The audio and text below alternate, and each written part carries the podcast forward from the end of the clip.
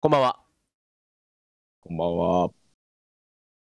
こんばんはあこんばんは。こんにちは。今からできるラジオ、えー、第31回でございます。はい。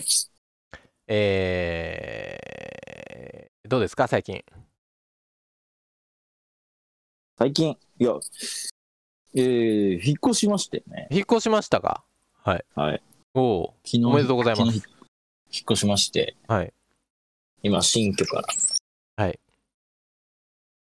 お送りしてるわけですね。はい。どうですか、新居は。綺麗ですか新居は綺麗。けど、ちょっと、まあ、空きずっとあ、ずっとというか、空き室だったせいで、あまちそうなょっんとです臭い、臭いよね。へえ。空き室、ずっと空き室だと臭いんですね、やっぱ。あ、ずっと空き室っていうか、やっぱ匂いがこもったりしてるから、なるほど、なるほど、なるほど。えーちょっと清,、清掃とか、なんか配管周りのうんうんうんうん隙間か。らこうやっぱ下水の匂いが上がってきたりっていう、うんなんで最初から下水してなかったんだけど今日はね、やっぱ、海の豊かさを守ろうという話で。確かにねはい。SE そういうことかの話ももしかしたら絡んでくあるる かかももししれれな。ないいですねはい。は いじゃあタイトルコールいきまといしょううか。こいとではい行きましょうかきます。せーの。今今からできるラジオ。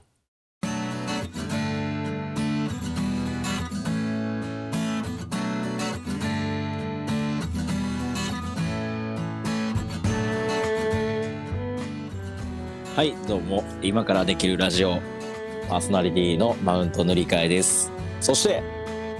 はい、えー同じくパーソナリティのバッパですこの番組では、えー日常の気になるニュースを取り上げて我々庶民が具体的に何ができるのかを議論していく番組ですびっくりしました、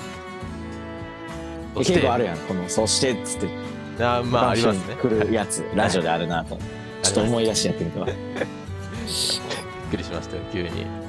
はい いや今回はね、あのーまあ、目標14 SDGs 目標14海の豊かさを守ろうの第2回目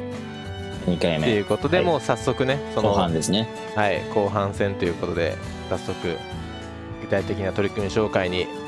マウントはい塗り替えさんに入っていただこうと思います。よろしくお願いしますはい、もうおね願いします。あもうもういいっていいじゃあ音流しますか。あお願いします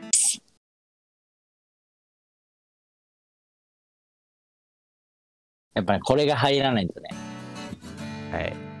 これが入らないとちょっとやっぱ SDGs の気分にならないんですよなるほど、なるほど。 いやどうでもいいどうでもいいすいませんすいませんじゃあ早速ね SDGs 目標14海の豊かさを守ろはい、うをね説明説明じゃないよねご紹介というかはい、お話ししていきたいと思いますお願いします。今回ね、まあ、大まかにはあのーまあ、4つかなぐらはいい紹介できればなと思ってまして、はい、まあ、海の豊かさを守るっていうところで前回お話しした時って結構なんだ2回大きくさあの海洋汚染にはさ2つ種類があるというかさはい、なんかあのーアメリカの沿岸であのの農業の肥料が肥料の栄養が豊かすぎてうんうんうんうん、ちょっとこう不栄養化してるみたいなはい、はい、例であったりとかはい、でもう一方でそのプラいわゆるプラスチックごみはい、海洋ごみの問題っていうところで大きく2つあったと思うんだけど、はい、ありましたね。まずはその不栄養化的な方向ではなくですねではなく、実はもう一つありまし三つ目ってことですか。たはいはい、私が忘れてました忘れてたんですか。忘れてました はい、今2つあるって言って言ってたら、あれ俺が言いたいやつねえなってな三つ目、はい、三つ 3つ目はね3つ目ああれですあの海の資源を、目、うんあ、の魚とかをうんうん取りすぎだと持続可能な形で取ってないうん、はい、はい、はい、漁獲量がやっぱあの乱乱獲だったり密漁だったりとかはい、いうところで、あの取りすぎうんうんうんであの命のサイクルをちょっと壊してしまうようななるほどペねースで漁獲してしまってる量で漁獲してしまってるっていうのがあったと思うんですけどはいそこからまずじゃあどういうのがあるかっていうね海の豊かさを守るという点でねそれが3つ目ということですねはいはい、お願いでしじゃまあすそそこそれに対してからいきますねはいえっとですねすごい分かりやすいのがあって分かりやすいのか分かんないけど、MSC 認証っていうあの仕 MSC 組み認証 MSC 認証するっていうあの、ね、認証認める認める証と書いて認証、っていうものがありましてこれ何かっていうともうざっくり簡単に言ったら持続可能な漁業で取られた水産物ですっていうことを認めるマークなんですよ MSC マークっていうなのは。るほどなるほどそう。あの、マリン、えーステウォードシップコンスルっていう、はい海洋管理協議会 MSC の青いマークのついた水産物があるらしい。はいでもなんかあんま見たことなくて、まあ自分はがいあんまりその水産物を最近スーパーとかで買わないからなのかもしれない。あしそもそもこの MSC マークがそんなには普及してないのかもしれない、はいだけど、まあ、これどういうものかっていうとあの MSC っていう団体がーはい海洋管理協議会っていう団体が、あのーそれぞれ漁業をやっている団体であったり、あの漁師さんの漁がどのような形であの漁漁業をされてるかっていうのをあの調査を実際にしてはいでこの人たちのあの漁獲量だったり漁獲ペースだったら、あのー持続可能なうんうん要はえエビがもう繁殖できないぐらいエビを取ってますとかじゃなくてうんはいあのいい感じのバランスで育ったら取る育ったら取るっていうのをやってるっていうことを認められたものにそのマークがついてあの、うんスーパーとかに並ぶみたいな。えー、なるほどだからこういうマークがついているものこれをはあのもう全世界でですかそのマークは日本の話ですかえっとねちょっと調べた限りだとあのね一応ね MSC 日本事務局みたいな言い方をしてたからあなるほどなるほどおそらはいく世界で世界やっているうんうんうんうんうんうことっぽくて、んなるほど MSC あった MSC は世界に20カ国以上に事務所を設置し約はい100カ国で、えー実施販売をされている MSC 認証商品が。で MSC 活動の原資はラベル使用料認可料ということですね、へーへーへーへーなるほどなるほどえー、ああこの青いマークチェックマークと魚が合わさったようなそうそうそううんであともう一つ ASC っていうマークもあるらしくはいてそれがねどう違うのかをねちょっとあんまり ASC はちょっとよく分かんなかったですね確かになんか意識して見たことはないかもしれないですけどちょっともしかしたら貼ってあるのかもしれないですねよく見たらそうちょっと後でスーパー行ってみよあとなんか似たようなやつであの、は FSC っていうのがあってう FSC そうそれはなんかフォレスト・ステウォードシップ・コンスルっていう要は森林管理の認証うんなんか似てま持すね続可能な林業というかあのうん木材とか紙、なんかこれ見たことあるような気がするな FSC はそう気持ちいいってはいいうのがね、あるみたいですよ。えー、そうなんですねそう。ありがとうございます ASC は水産養殖管理、養殖の方なんだって。ああはあはあはあはあなるほどで環境や社会に配慮した養殖場で生産された持続可能な水産物の証が ASC。で MSC はあの自然天然の水産物なんだって。なるほどなるほど天然かとい洋う感じ食でござかいました。ああねちょっとねラライブで調べていく感じ がねおかしいですけど、ね、今はい今今からできる今からできるはい、今今すぐ調べるラジオ、まあこ今度は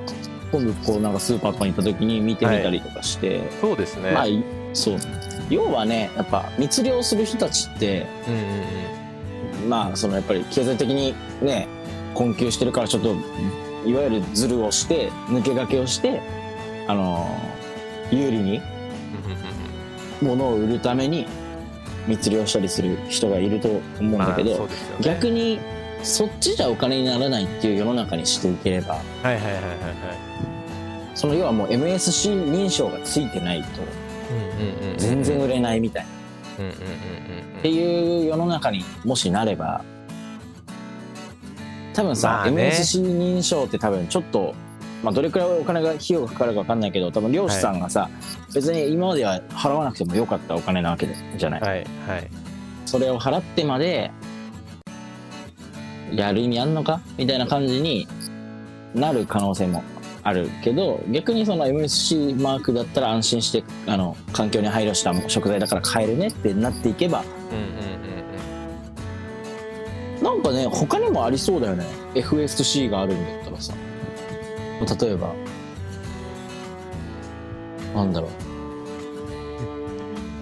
あの他の陸で取れる食材に関してもありそそううですねよそうですね森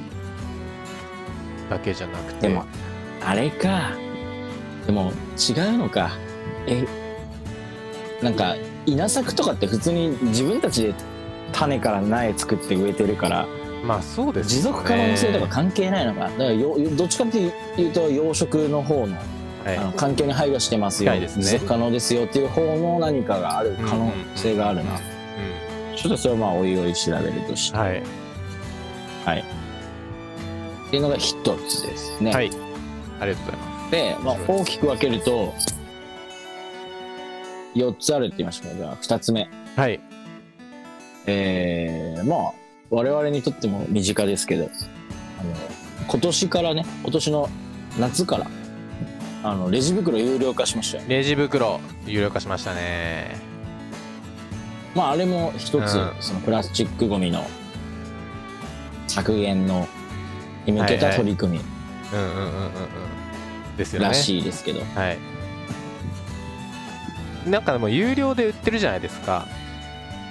あれってどんくらいみんはないはいはい買ってるんでしょうね実際確かに結構あのコンビニとか行くとなんか割と買ってる人多い印象あるんですよまあお店によるのかもしれないけど場所にうん僕はあのもう手で手で持っていきますじゃあ俺も手袋でとかも持って帰持っってていいくかず、あとコンビニの店員さんにねその有料化始まってしばらくしたとした後にうん、はい直接聞いてみたんよ実際減りましたってえレジすごい袋持っていく人、いやなんかこういうコミュニケーションあった方がやっぱいいなと思ってて、あのたまにコンビニの店員さんに「どうですか、はいぼちぼちですか?」みたいなことをねはいあぼちぼちですかとは言わないけどぼちぼち聞いたでりすしか、はい聞いたりしてるんだけどはいいいですねでその時たまたまたまだから、まあ、レジ袋を有料化してから聞いたら、いあでも思ったよりやっぱあの目に見えてというか体感で分かるくらいは、あのはいレジ袋いらないですっていう人増えましたよって、えその導入して1ヶ月ぐらいの時は言ってたんだけど実際今どうなのかねー、あのーままあ聞かれてね有料って分かってたら確かにいやいいですってなりますよねそう、うん特にまただあ12個だったらね買うものがはいねレジ袋じゃないやエコいわゆるエコバッグを持ち歩いてるとも限らんし、はいっていうところもねあるけどうんいやでもこうでかいの買っちゃった時話それますけど、はいはいなんか2リットルのペットボトルとか買っちゃった時、はいはいはい忘れててそのレジ袋が有料になってるのああーどうしようってレジで思うんですけどいらないですって言ってあの肩に担いで持って帰るっていう ことを何回か、いいじゃないですかはい、あすみません話がそれましたいえいえそして、はい、レジレジ袋はまあそうねレジ袋有料化っていう形でいわゆるその政府とかあの法整備をすることでいあのまあせせ制度的なあの、うんうんうん環境自体あの人の暮らす環境自体にちょっとずつ制限をあの、い適切な制限をかけていくっていう方法がありますよと、うんうん、それは海にはどうつながるんですかプラスチックゴミ海あはいそのレジ袋プラスチックゴミは海を海の資源を守り大切に使おうみたいなところにはどうつながるんですかえっとやっぱプラスチックゴミが投棄されてるので、はいあの川とか海にはいでその量があの減るんじゃないかあーそのもうやっぱ根源から立つってことですね人そうそう々そうそにうプラスチックゴミがゴミっていうかゴミじゃないですけどまだもらった時点ではプラスチックがこうのゴミとなる可能性のあるものを減らしていこうということですよねなのででヨーロッパだともうプラスチックとかクソみたい な下品な言葉って言いましたけどプラスチックとかねあのけしからんって言ってあの紙のストローとかさ紙の容器とか、えーだってほら、まあ、ちょっとヨーロッパとは違うかもしれないけど、あのースタバだったりあとすごい身近なところで感じた変化は、はいあの iPhone を買った時にはい全部もうあのケース紙でできててはいすごいなって思っ確かに確かに確かに確かにうんたなんか意地でも紙にしてんじゃんうんアうんップルそうですね前はさあのーイヤホンとかってあのーちょっとプラスチックのちょっとあのかっこいいさ固定具みたいなねそうそう固定具とあかりましたのね中にちょっとこう、はいあの貝貝殻みたいなさはい貝殻っていうと、あのパカって開くってこと言い言い言いたいのははいぐらいのあのちっちゃい手のひらサイズのさ容器に入ってで、はいケーブルぐるぐるってなってあの入ってたけどそうじゃなくてもう今なんか紙の容器にいなんか紙の容器でそれをなんか再現、はいっていうかその構造に似たも似た構造を再現してうんうん梱包してて意地でも紙プラスチック使わねえっていうこう意地がね意地がねそうやっぱああいうやっぱ大企業とかうんうんうんうんがそういう問題に積極的にやってるっていうのはうんうんうんうんあのね大事なことだよね大事なことですね。すごい思いますうまあそんな感じであの実際ねあのアップルは紙あのプラスチックの箱を紙に変えたりとかいうこともね一つその海洋汚染そのプラスチックゴミの削減につながうんうんう、る使用する素材を変えていくといううんん、取り組みを紹介しましたはいはいそしてまあ我々がねやってることですよ我々がやってること。ちょっとさっきのはい。プラスチックゴミとか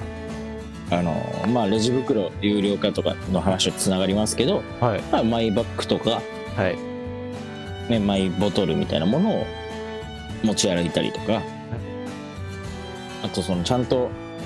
ペットボトルとかそのリリサイクルする意図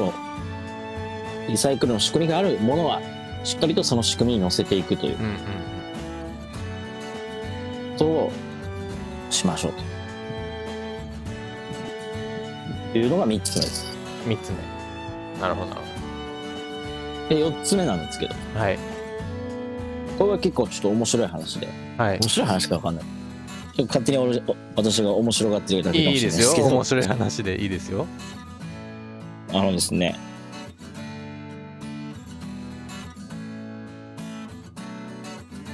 んえー、えーっと、はい。ちょっと待って、ね、URL が隠れちゃった。隠れ。u r よ。あったあったあった。えっとですね。じゃあ、う海にさ、今あるさ、ゴミをさ、ゴミは取り除けないのかと思っちゃうし、うそん、のなるほど。はいはいはい。元元々の、はいあの、これから海に投棄される量を減らしていこう。はいはいはいはい。っていうものと逆にこれからのゴミを。で今今海にあるものははどうやったら減らせるのっていうか、うんうんどうやったら除去できるんだろうみたいな、い。うんうん。すでにまあ、。当然そうあるものってそこうと当です然よね考えるじゃんうん。でそれを考えた人いるんですよおお。でね当時2018年当時24歳のはい。活動家、ボはイい。アン・スラットさんがはですねあのー海にもう巨大な、あのー構造物というか、あのはいまあゴミ取りゴミ取りのための構造物をはい使うことで、はい海のプラスチックゴミをこう回収するっていうのをはいプロジェクトね始動させたみえー、たいなニュースが、すごい2018年はい出てたんですよ。えー、お若いですねそうそれはなんかでまあ会社た立ち上げてとかですかその方が、えっとね NGO をね立ち上げてね NGO を立ち上げ て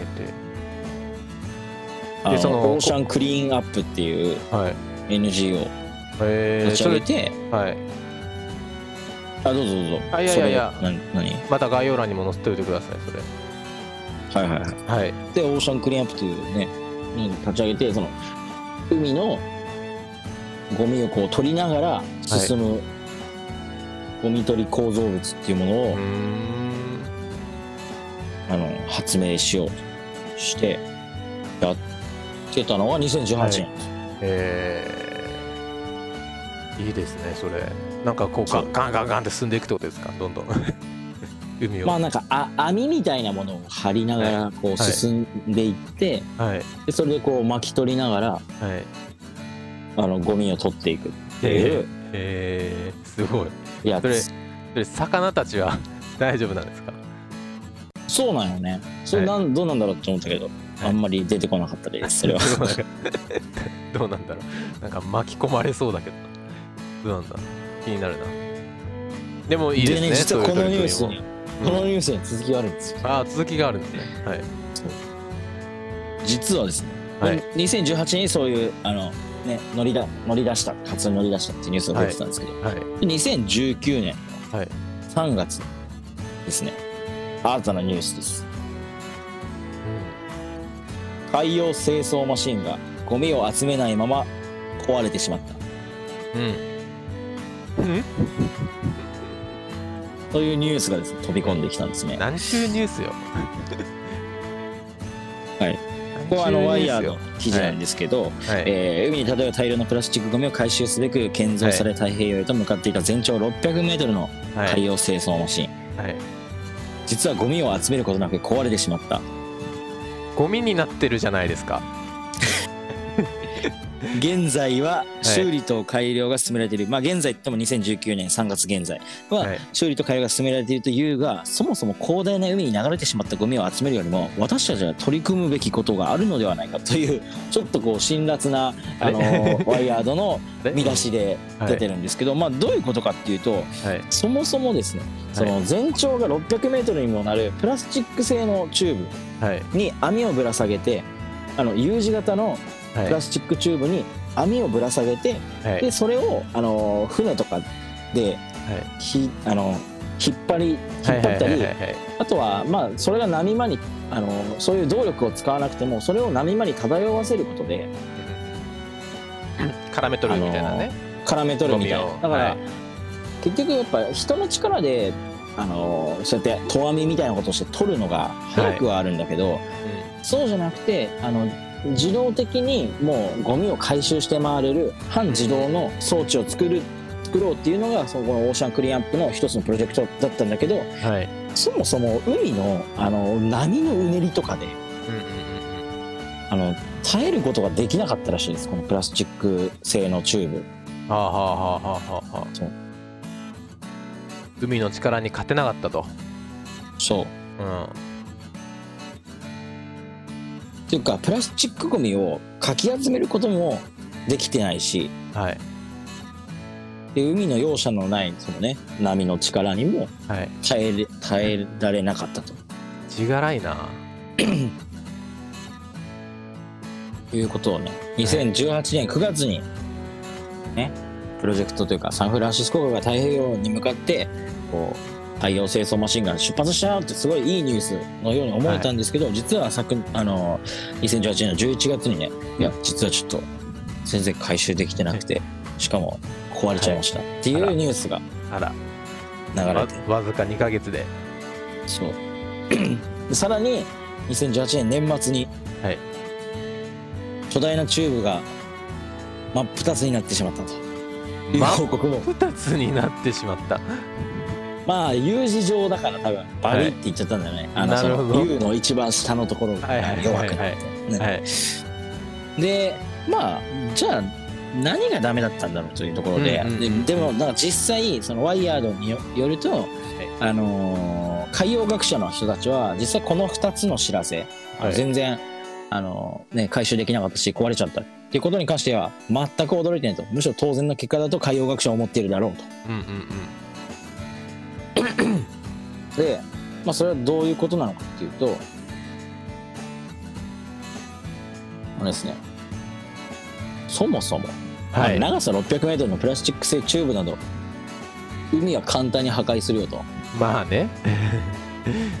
そうかもしれないそうでもう一つはえこの装置自体が海洋生物を危険にさらさらしかねないそうつまりその、ね、魚捕まえちゃうんじゃないかっていうねはいっていうことまああとねそんな全長 600m もあったらさ、まあ、クジラとかがそこになんかぶつかったりしたらどうするんだっていうまあ話だそっうたりですよねってことは多分きっとそういうことなんだで3つ目う海面に浮かぶゴミが要はうあの海面上にプラスチック装置を浮かべてんはいそれでこうかすめ取っていくっていう仕組みなんだけど、いや海面に浮かぶゴミって海全体のゴミの何パーセントよという話ですよなるほどあ海面なんですねそう海底じゃなくてああはあはあはあで、もうこれもう、うまあ、浮いてるゴミをね、取らないに越したことはないだろうけど、まあまあうんうんうん海中を漂ってるものは、どうすんねんと。まあそうですよね沈んでるものとか ねもうそこにで、4つ目。それって、いや、まあ、さっき、あの、私の説明としては、あの、今、海にあるものを、あの今海にあるものを取るっていうことも、まあ、一つのね解決策というか、ゴミを減らすっていうことになるっていうお話をしたと思うんですけど、はい逆にいやそれってすでに捨てたゴミの片付けにに取り組むための方法にならんのじゃないかと。うんうんうん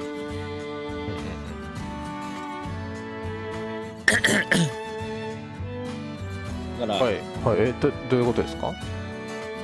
まあ、要は、まあ、3つ目と同じで海面に浮かぶゴミを取るに過ぎないからはいあの海に海の中に眠っているゴミたちをするっていう方法には有効な手術にはなってないってういんうんううんうん意見もあったと。まあそうですね確かにうんうでんなんかそのあはいどうぞあいいですよなんかそのいやいやいやいやいいですよ一旦聞きますそしていやもう次に行こうとしてたから全然一旦いただいた方が私 はありがたいですああのいやそのやっぱ海中を漂ってるものとか海底に沈んでるものをやっぱ取る方法ってないんですかねいやあると思うんだけど、まあ、それこそその投網をしてはい引っかかってくるのを取るとかさうんまあでもやっぱプラスチックゴミ以外のものも取っちゃうってことですよねきっと確かに本当は取取るべきじゃないものを生物とか、うん、なんかね金属だったらね磁石磁石とかでねバシャバシャバシャって取れそうですけど、はいはいプラスチックってねなかなかこう難しいですよねプラスチックだけを引きつける何かが開発されたらすごい画期的だと思うんですけどねそうなんですよね静電気も懐中で効かなさそうだしなまあまあという話でしたすいませんという質問でしたなるほどですねはい。ちなみにもうすぐで30分です。それでねもう、はそれでまあじゃあどうしたらよかったのっていう話があってはい。いやそれって海にあるものをあののゴミを取ろうとするんじゃなくてむしはろい川でやれよっていう川ね。批判というかアドバイスがあっはたいはいはいはんですよ、要はペストね。川のゴミ、ん川のゴミがのの時点で防げばなるほどなるほど新しくゴミが流れないじゃないみたいな確かに めっちゃまっとうそうむしろこれから増えていくはい、海に漂うプラスチックゴミを減らすはい手段としてうはんうん、カセットにプラスチックを取るのがいいのではないかみたいなあーなんかというね意見もあったんですよスマートな意見そうがはいでそしてえこれ2019年3月のニュースですよはいそしてですねそして2019はい年11月はいのニュースあの失敗した海洋清掃マシンがあれ新たな舞台ではい復活お東南アジアの河川ではいプラスチックゴミを回収へ、というこおおアップデーテッドとでアップデートされてたんですね実は素晴らしいでこんな感じでもう次はか河川でやってみますってことをやろうとしていますねっていうところでまあでも多分この後の続報とかもねきっと調べれば出てくるんだろうけどはい、いいですねでもそれこそもう河川でやっていくっていうのいろんな河川でやっていけばねそうそうそちうっちゃなところからゴミ減らせると思いますよそうという感じで、はい、まあ、取り組みをね紹介してきましたはい、ありがとうございますはい確かになまあゴミなんか前回も言ったかもしれないですけどそのそそんなにこうよくやっぱ海とかを見るわけでもないですしやっぱその見に行くってなったらちょっと旅行でやっぱ綺麗な海を見に行きがちじゃないですか誰しもはいはいはいはい沖縄の海だったりとかちょっとこう南の島国の綺麗な透き通った海だったりとかを見てこううんうんうんやっぱりこう汚れたゴミの多い海っていうのはちょっと目をそらしがちというかなかなかうんうんこう直視しないことが多いのでいまいちこう実感がないというか、はいはいはいはい、なんか真にイメージがあるわけじゃないんですけどまあでもやっぱ実際